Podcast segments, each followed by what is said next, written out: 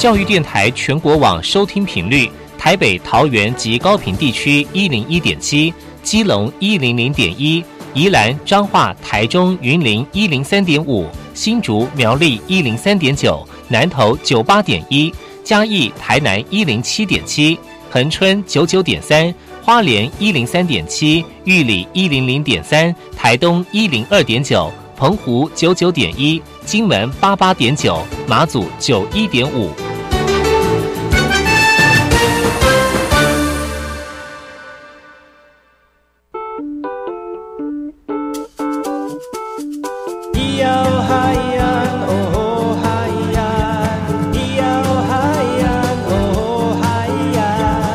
传统就不能流行？唱古调也可以很嘻哈。我们来听听部落的声音，接收最新的部落脉动、原住民的讯息、新闻以及最新的流行脉动，只有在把右的后山部落克。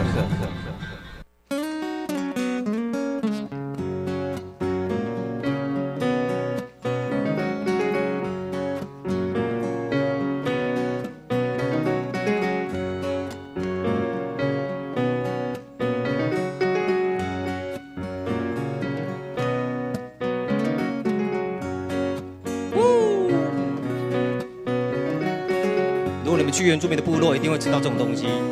真的很好吃，而且他们还会唱歌给你们听。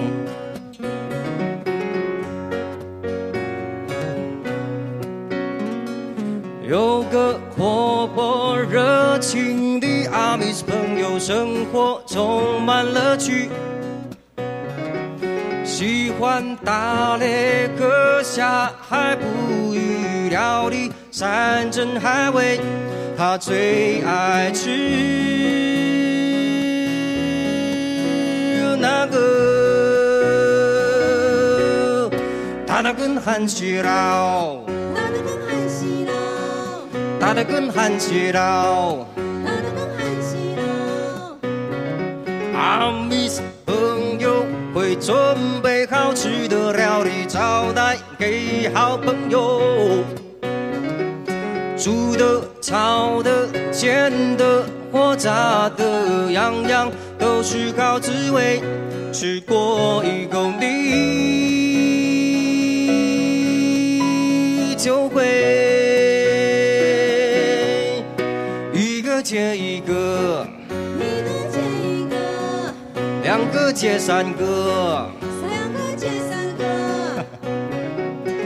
吃的东西哟，哈哈！福鼎的沙西米山上大的发挥干古拉包，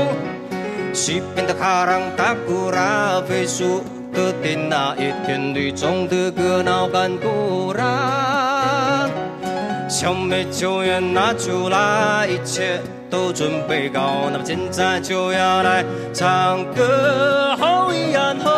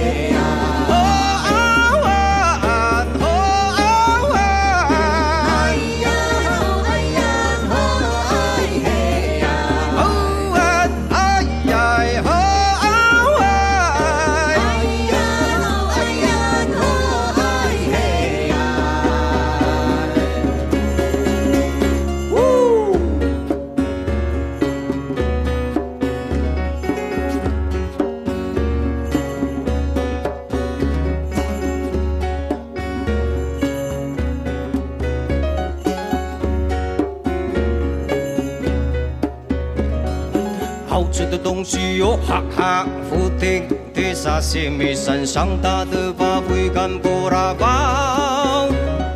西边的嘎朗达古拉贝苏的店那一天里中的个闹喊古拉，小米酒也拿出来，一切都准备好，那么现在就要来唱歌。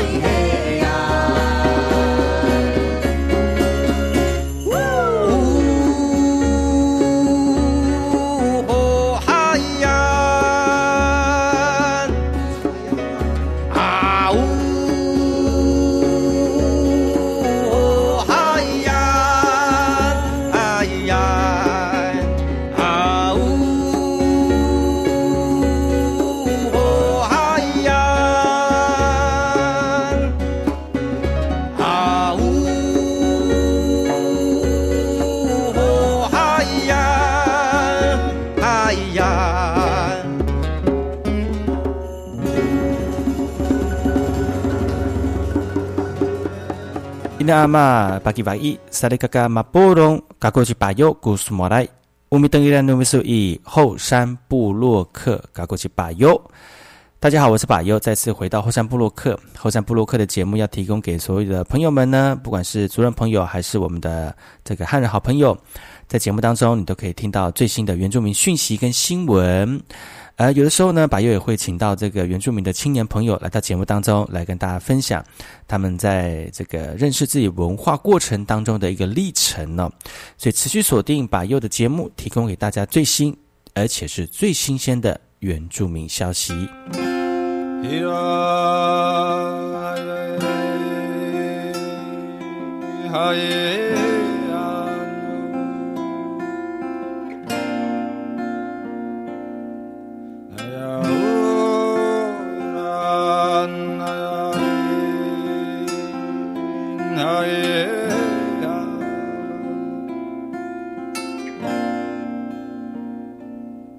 izakatu izapatna pakarukarukato palikliklikutiar nasaru no avare nasaru no achavaru achapatutsungan bulai tusami ayan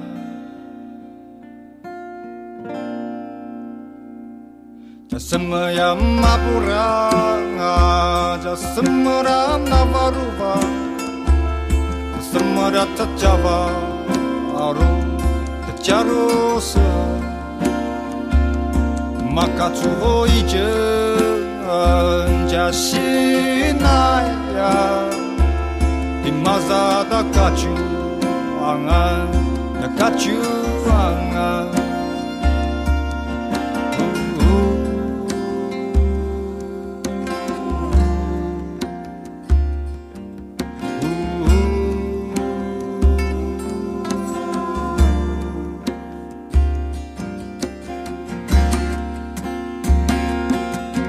Claro.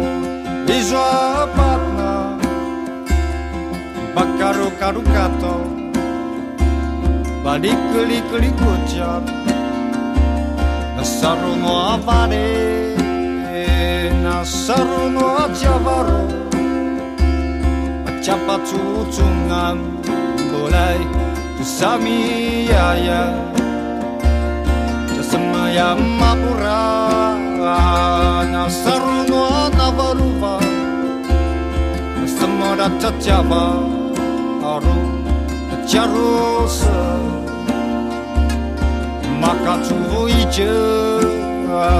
假戏那呀，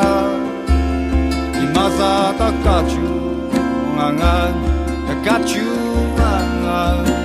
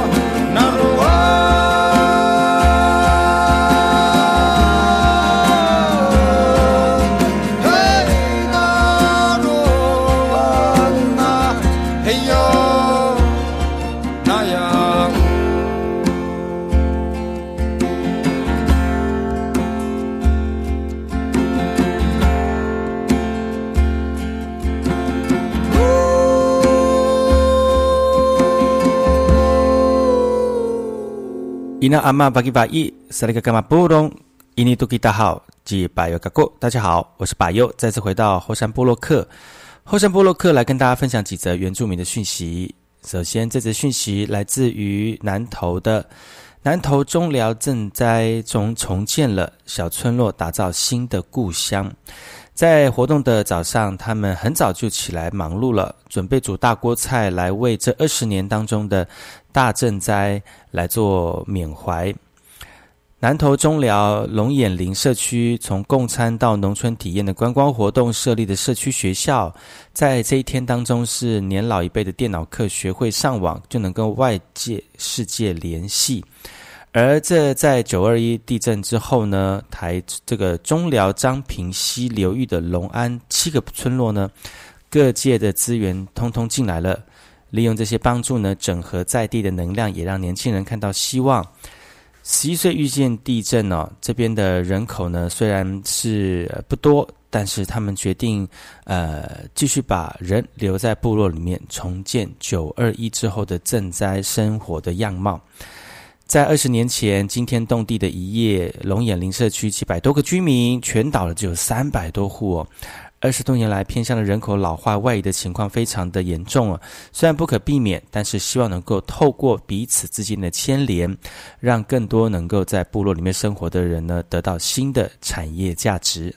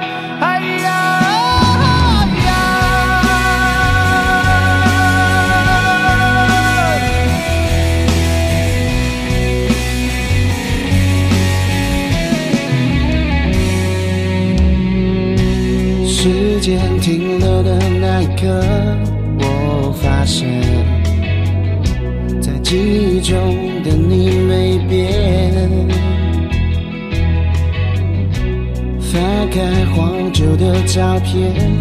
又看见，这属于我和你的世界。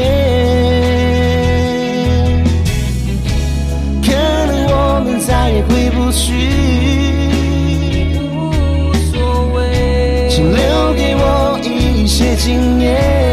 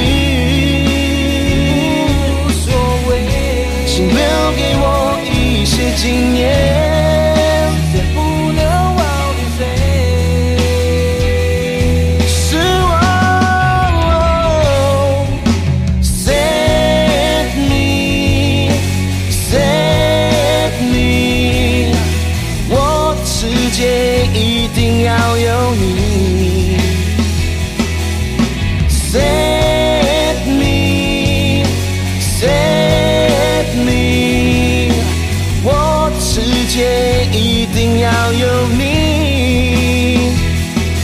哦，每一次我想起那些过去，却不能爱你，后悔自己。哦，再一次我们都不要放弃，勇敢去爱，选择。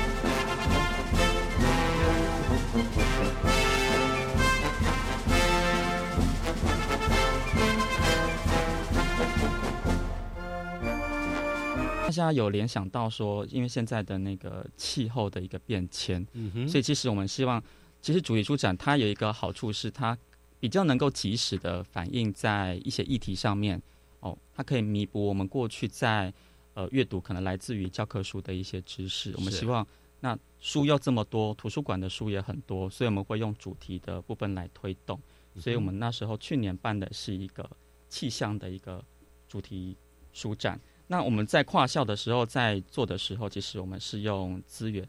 共享的部分。大家有的学校是出海报，那有的学校是做呃讲座的一个联络。然后我们接下来呃，我们也感谢说有呃国语实小，还有万方国小，还有龙安国小，我们去年有四个学校一起来做这个主题书展。嗯哼那我们主题书展之后呢，做完开始在筹备，或者甚至在主题书展举办的过程当中，我们会到各校去共备，或者去到这些学校去巡回参观，是然后再把经验带回来我们自己学校里面给我们的学生。是，我想这整个的过程，呃，实际上太迷人了。刚刚黄老师特别提到了带回到自己的学校，所以在这边就想请问一下，呃，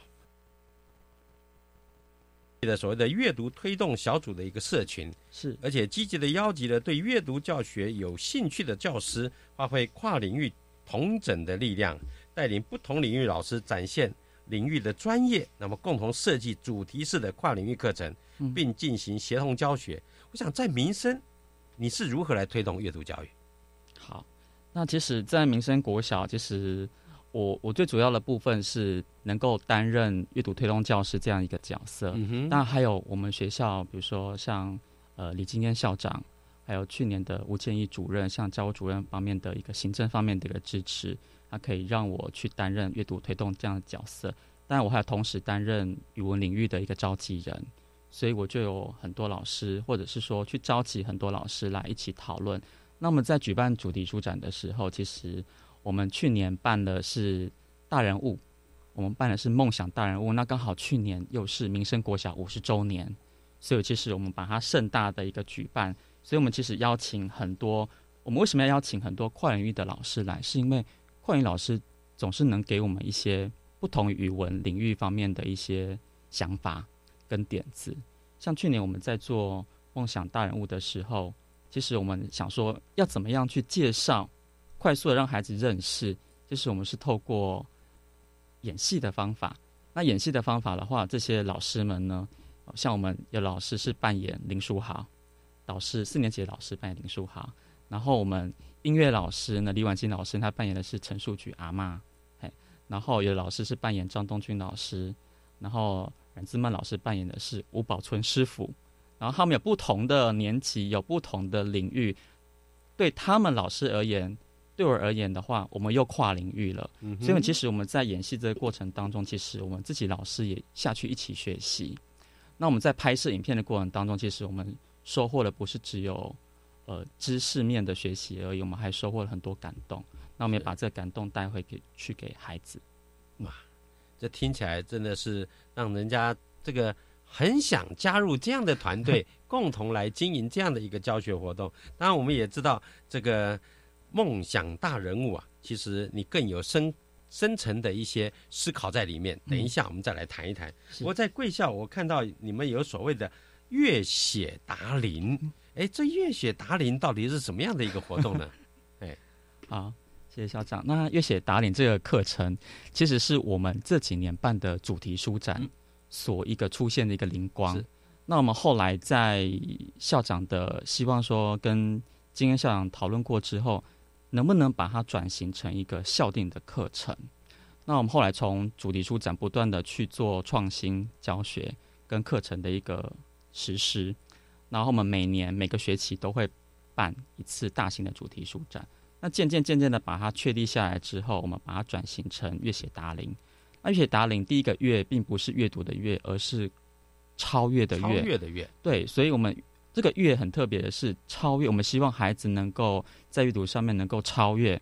然后能够跨越，因为我们发现到，像我们去今年有做一个叫做电影主题书展的部分，其实它阅读文本的部分的话，基本上就已经跨文本阅读，叫做因为我们阅读的文学是电影文学的部分，所以在民生这个孩子这一块的部分的话，他们的阅读其实蛮前面的。但是我们希望说，这么优质的孩子，我们还能够再给他们哪一些东西？所以像去年我们在做电影主题书展的时候，我们帮他们购进的是《星际大战》，这应该是全国目前有《星际大战》的小说，应该是民生国小仅有的。这也是孩子们。希望所学到这一方面，希望所读到这一方面，我们再把他们买进来，然后让孩子们继续做阅读的部分。然后，呃，嗯，刚刚有提到那个呃，学阅写打印的部分，就是跨越，然后能够超越。嗯。第二个、第三个目标当然是能够优越，就是孩子们能够更有优质的一个阅读。那写作的部分的话，我们希望孩子们当然是有基础的写作的能力，或者是透过写作来做表达。所以，越写达林的写跟答都是他们表达输出的一部分。那最后一个零是聆听的能力。嗯哼。那现在新课纲其实把聆听能力放在最前面。那我们把这个课程放在最后面的原因，是因为我们透过前面的阅读、写作，然后表达，可能是口语的表达的部分，最后做一个。互相沟通的部分，然后孩子们去听听看，还有哪些自己还可以再修正的部分。所以，我们把聆听放在他可以在精进、自我修正，或者是理解监控在态度上面的一个呃了解，或者是彼此尊重的一个态度。那这个课程就会变成说，是我们民为我们民生孩子所真正去定定或孩子们所需求的一个一套课程。是。所以看到了这样的阅写达林，其实是跟阅读写作特色课程上面去做经营，是无非是希望设定自我的一个目标，能够跨越、超越，进而能够优越。我想这样的一个精神呢，其实呃，王老师特别强调了一个自我的醒思，一个自我的沉淀之后，能够去分享，能够去聆听别人，然后达到自己。下一个目标精进的地方，所以谈到了这些，其实我们就很好奇。这不但是学生，我们看到了老师更进行所谓的行动研究，能够精进教学，因为必然要发现自己的问题，然后能够引导指导孩子做一些精进的行为。所以在贵校，关于这方面的一个阅读推动，有一些的行动研究，能不能分享？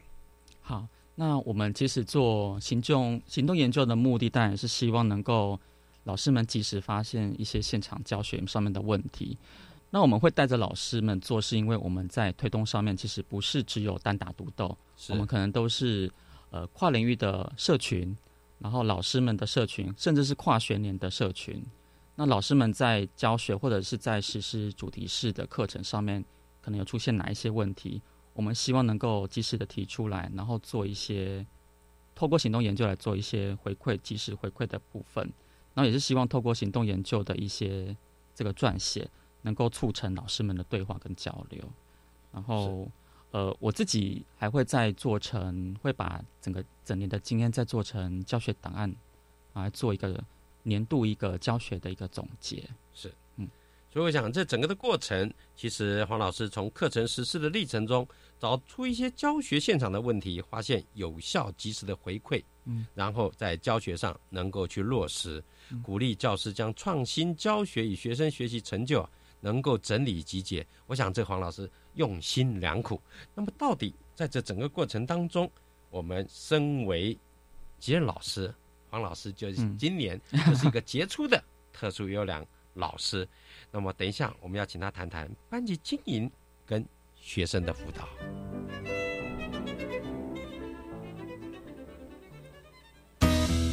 教育电台的听友们，大家好，我是英国文化协会的国际教育长戴安徐。今天我想对老师们说的感谢是：谢谢老师对孩子的学习成长不辞辛劳的教导教育。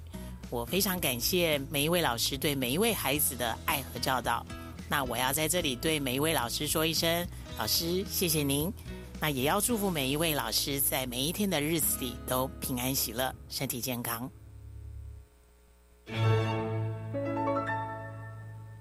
人一定是一种理性的动物，因为我们一定会思考，我们不可能每天只有吃跟睡而已。想象一下，只有吃，而且呢就只有睡，不可以做其他任何的事情哦。这种生活你过得下去吗？如果不行的话，每个礼拜用一杯咖啡的时间，跟我们一起想想那些过去认为理所当然的事情吧。这里是哲学咖啡，每个礼拜二上午十点零五到十一点，我们陪你聊天。九月二十七号到二十八号，国立科学工艺博物馆有双展开展。农艺奇境智慧农机和技职新乐园特展内容非常精彩，颠覆大家对传统工农水产职业的想象。开幕式现场有技专校院丰富的成果展出、体验活动及集章抽奖，欢迎大小朋友一起共襄盛举。详情请搜寻技职大玩 Job 网站。以上广告由教育部提供。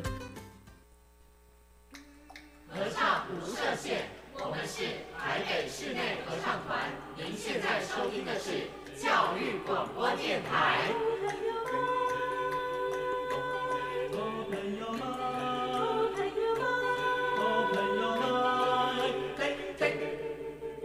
就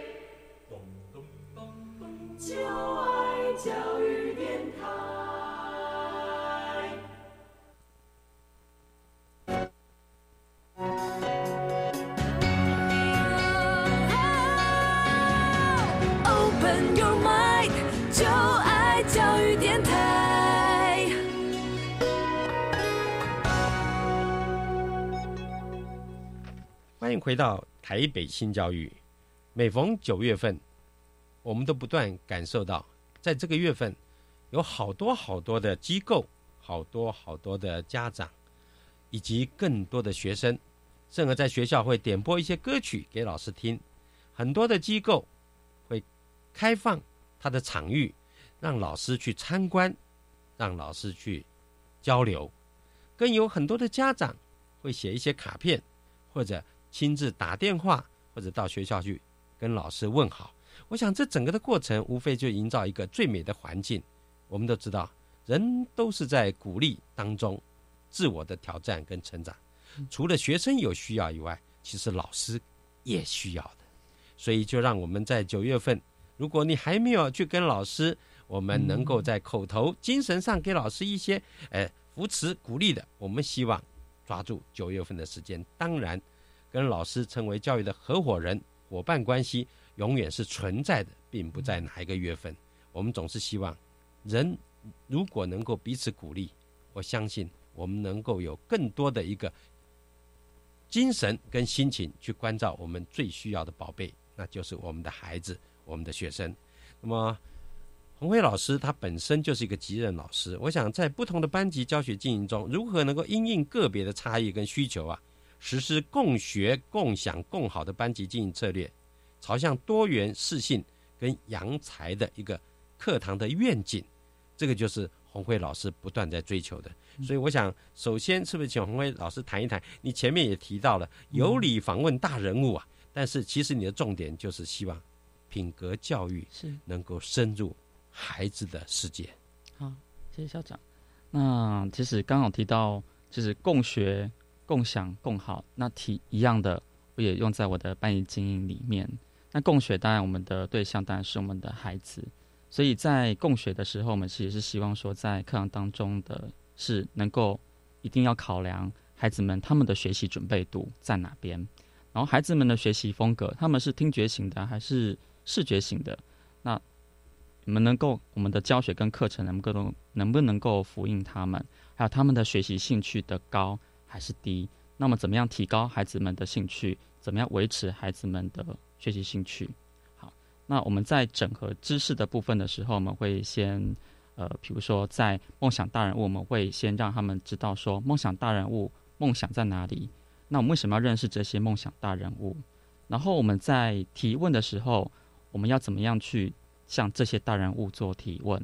那当然最重要的是，我们能够从这些大人物身上学到什么样的呃态度，或者是学到什么样的价值，是我们能够去跟他们学习的。啊，这是我们最主要的课程的部分。那我们当然会透过讨论文本啊、阅读影片的方式来提升学习呃学生学习的一些兴趣。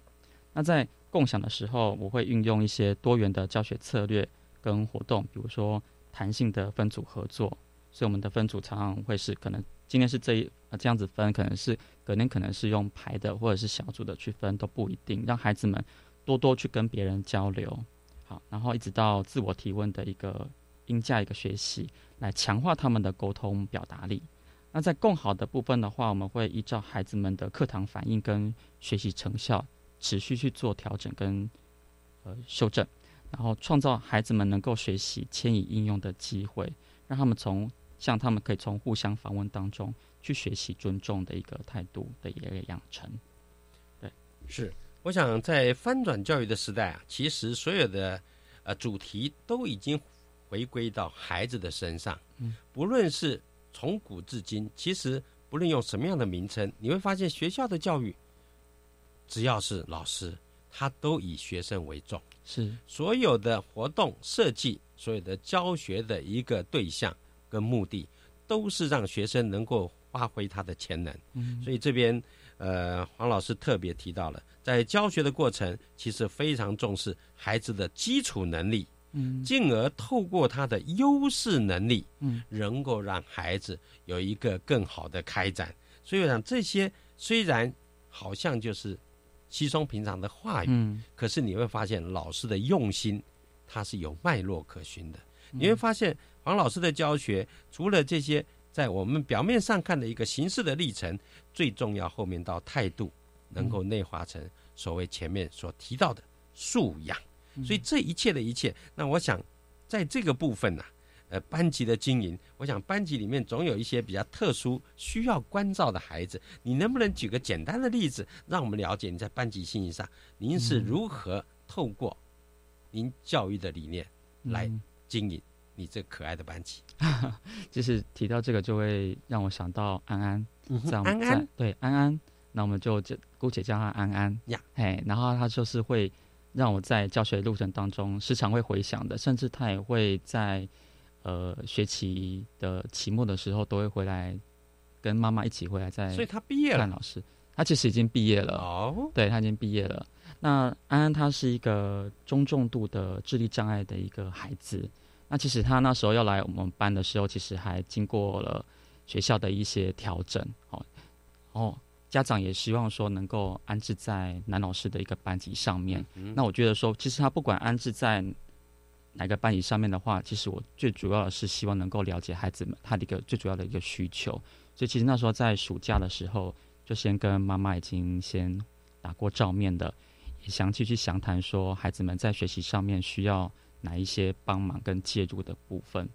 那其实安安其实在班上跟同学互动的状况其实是有明显的落差的，因为他没有办法像一般孩子一样正常的行动，因为他有听觉上面的一个刺激，所以其实光是学校的钟声就已经够让他害怕的，所以他常常都要捂着耳朵。那我觉得说，呃，老师的帮忙，我觉得我更需要孩子们的帮忙。那也透过我们这样的一个适性的一个辅导，其实孩子们，我觉得孩子们希望孩子也成为安安的小天使，所以我能够让班上同学理解安安，这是我最重要的一个目标。所以，我们学期初的时候，像我们有看过那个一部印象很深刻的电影，叫《马拉松小子》。马拉松小子，对他其实就是在讲一个，呃，也是一个智力障碍的一个孩子，自闭症的一个孩子。可是他，呃，到国已经到高中的一个年纪了，可是他的梦想就是希望能够去跑马拉松。可是的教练一直不断不断的跟他冲突。那我觉得他那个情境跟我的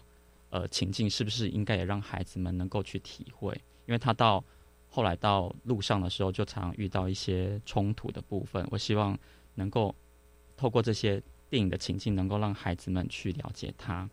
那我们也邀请到特教班的老师到班上来引起引导孩子们怎么样讨论呃特殊生的一个处境跟相处的之道。那后来其实大家跟他慢慢熟悉之后，他就变成我们班上的重心的，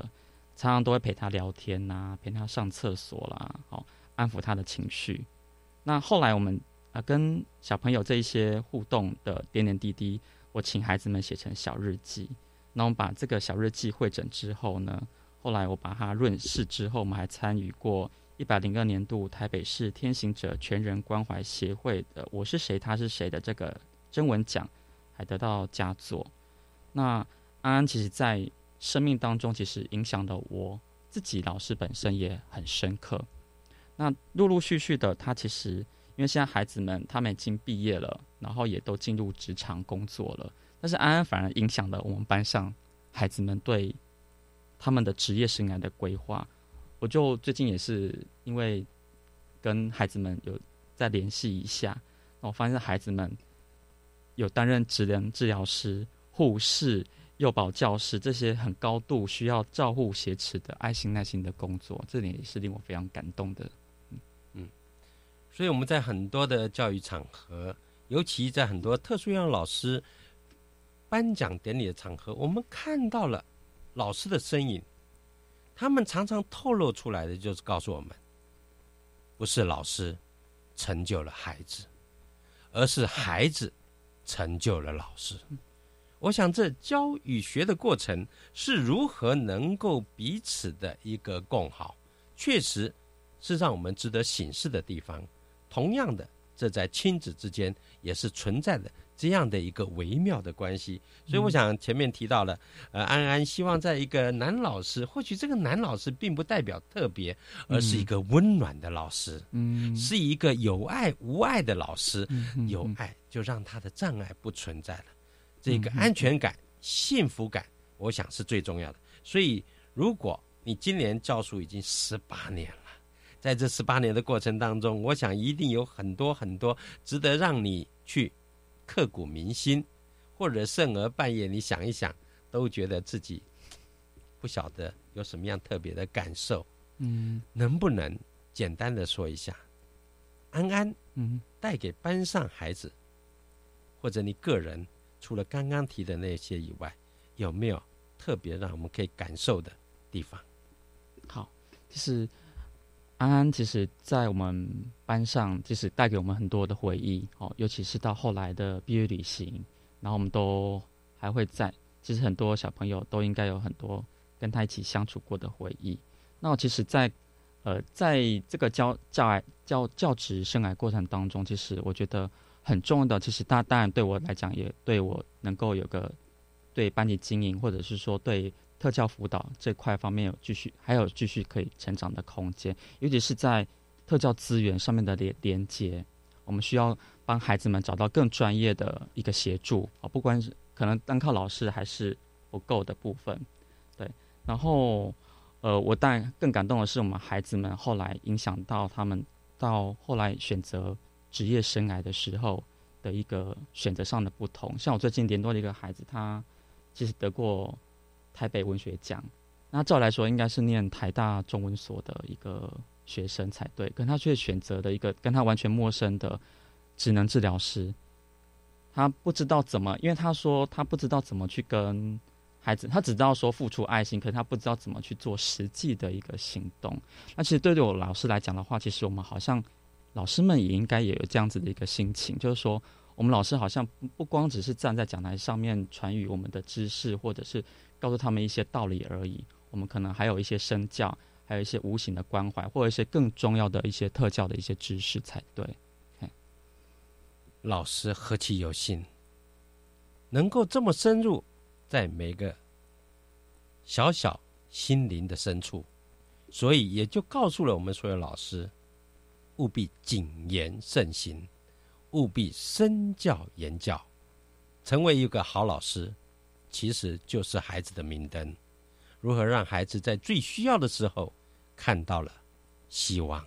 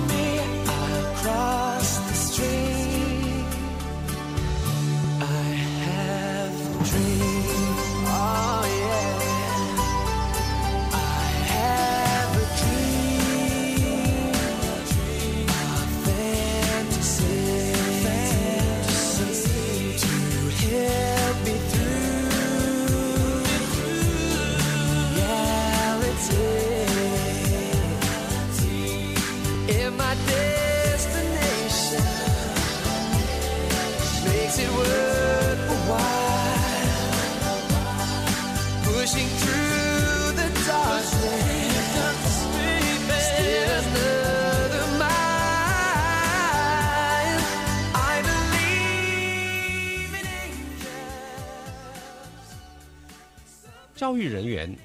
其实身负着无比的一个重担，所以在以前我们常常讲铁肩担教育，这个舍我其谁的概念呢、其实是每一个老师，不论他有没有在口语上去表达，其实只要身为老师，都有这样的一个使命感跟重责大任。所以我想，王老师，您服务教育界十八年，一路走来，一定有你坚持的一个梦想或者教育的理念。今天这个机会非常难得，是不是跟全国的听众分享一下你这一路走来的教育理念？那承接校长所提到的教育理念的部分，其实，呃，从过去的经验当中，其实一路走来，其实是慢慢的一些观念或者一些教育哲学的在形成，也跟自己的生命历程一直在对话。那其实教育理念的话，但总归而言，当然就是像新课纲今年提到的适性扬才的部分。那我自己在呃回顾跟反思我的教学生涯当中有三点的部分。那适性扬才其实是一种比较高度很理想化的一种差异化的教学理念，它对我而言有点像是一种教育哲学的精神理念。嗯对它就好像很高远，但是我觉得做在实施过程当中，他又可以跟我自己的生命做对话。所以我觉得这个教学理念让我更重视学生的个别差异，它会让我知道说，诶，学生要从哪个点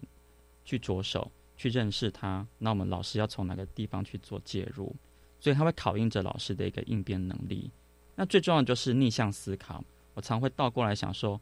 呃，我要教学过程当中，我到底要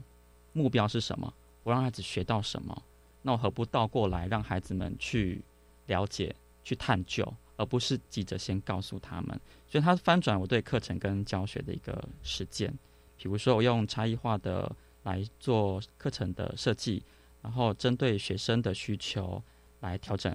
教学，然后用有效多元的策略来介入学生不同的学习风格等等。那第二个谈到的是呃创新的坚持，但是它需要更多实验的勇气，因为其实在实施教学历程当中，呃，我常常会以学生为本来做教学方法跟学习方式的实施，所以教学活动常会穿插着小组讨论，而且提供给他们比较明确的音架来学习跟应用，还有角色扮演的比较有趣的方式，还有我的专长就是影像教学的部分等这些创新的方法，所以我会有这些想法跟实验的勇气，然后去尝试看看。但是我也在学生看到他们是有很突破性的发展的，而且我也相信说，其实这最大的收获是我能够走进学生的新世界，走进他们的生命当中，学生能有所感跟收获，就是我一直保持教学精进的一个最大动力。那第三个就是，呃，在实施核心素养为导向的一个课程教学上面的一点呃醒思。我在实施历程当中呢，非常强调的是真实性的评量，所以我们希望说学生上台的发表，还有一定要透过学习任务来互相合作，然后参与舒展的活动，然后孩子们的阅读要多文本跟多元的，像这样透过多样性的评量方式来一直维持学生他们的学习动机。然后老师们他们能够做的工作，当然就是营造能够支持学生学习的一个环境。那希望学生在这些学习上面都能够产生真实的意义。他们未来如果能够加以应用的话，那正就是以素养为导向的课程跟教学的核心目标。是的，我想这教育理念的坚持，就是一位老师为什么在教育路上，他始终随时萦绕在脑袋里面最中间、最坚固的一个思维，也就是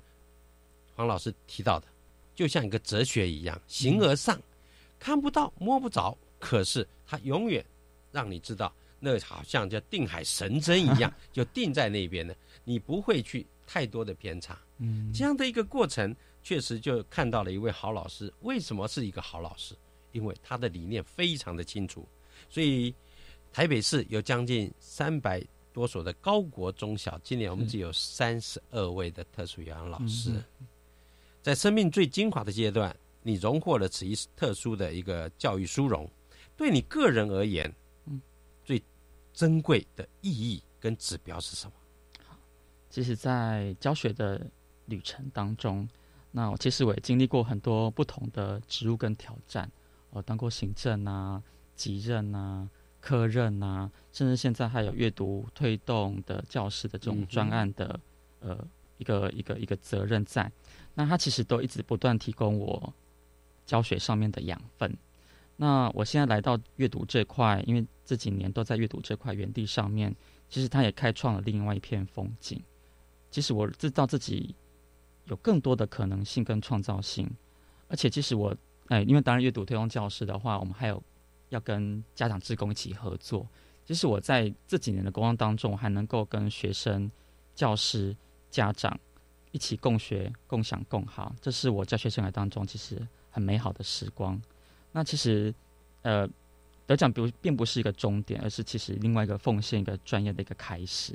那它也激励我对。老师们一个创新教学，还有学生的学习成效怎么样能够再提升？其实还有更大更远的一个探究的一个动力在，所以我期许自己能够有更多的力量跟支持，来继续开启每个学生的他们的创意之窗，他们点亮他们未来素养导向的教育之光。是的，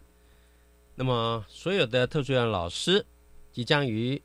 教师节的前一天，也就是九月二十七日晚上，他们要进行颁奖典礼。那么九月份是近视月，我想你今年得到此一项的殊荣。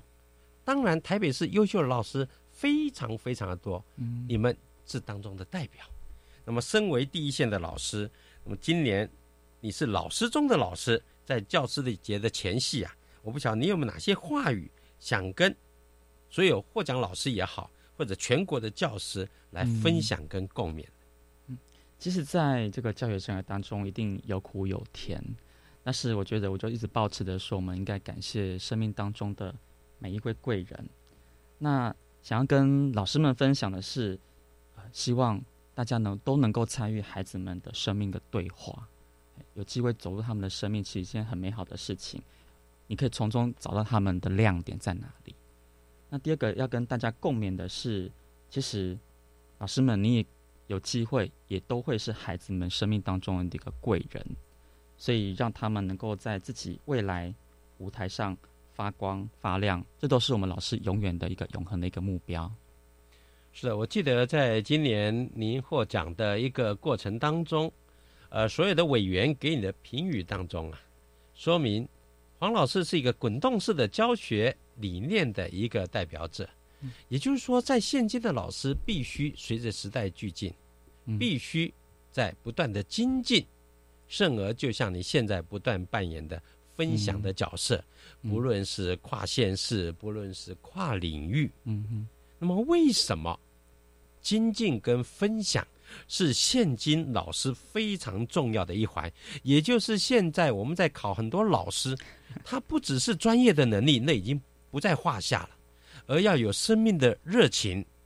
要有研究的精神。如果针对这一个部分来谈，嗯现在老师为什么专业的精进跟研究分享，嗯，会是这么重要。好，那其实以个人来讲的话，其实我们为什么要精进？其实就是以我个人的经验来讲的话，我觉得给老师们的一个想法是，他能够透过这些精进，比如说我们要做行动研究啦，做教学档案呐，或者是我们要去争取这一些专业的证照当中，其实他不断的是在做教学反思。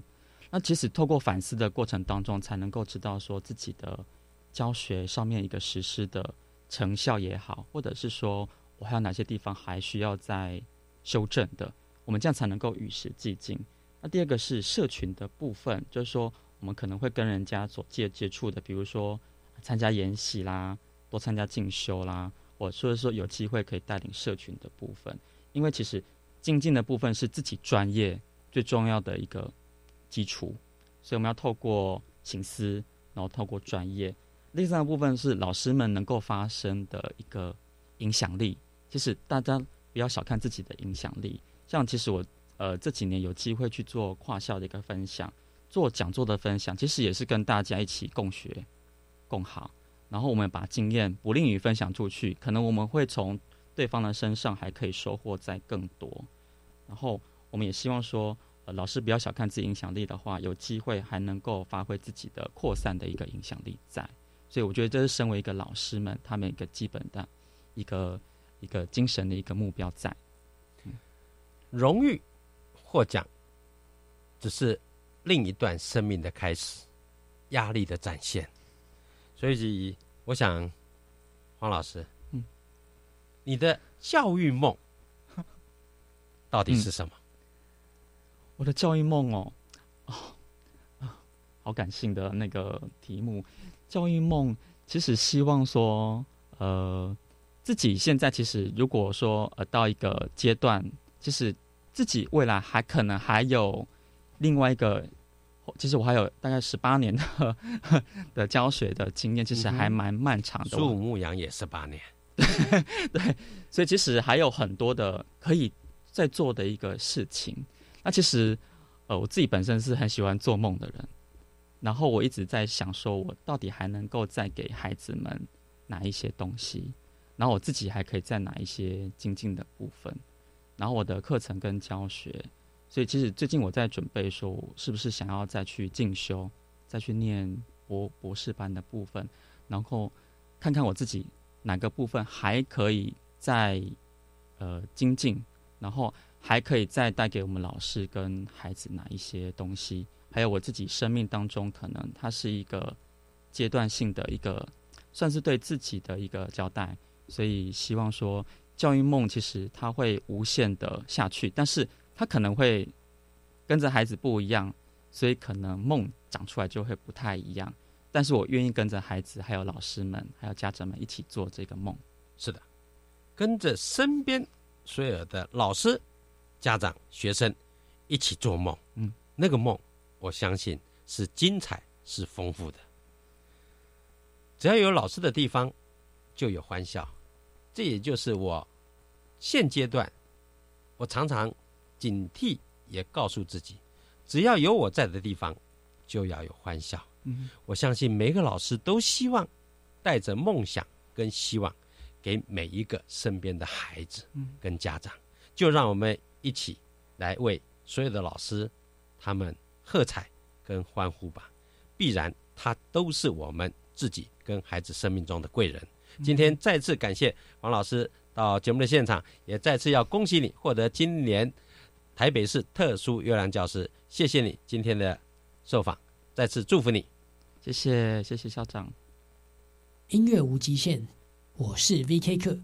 您现在收听的是教育电台。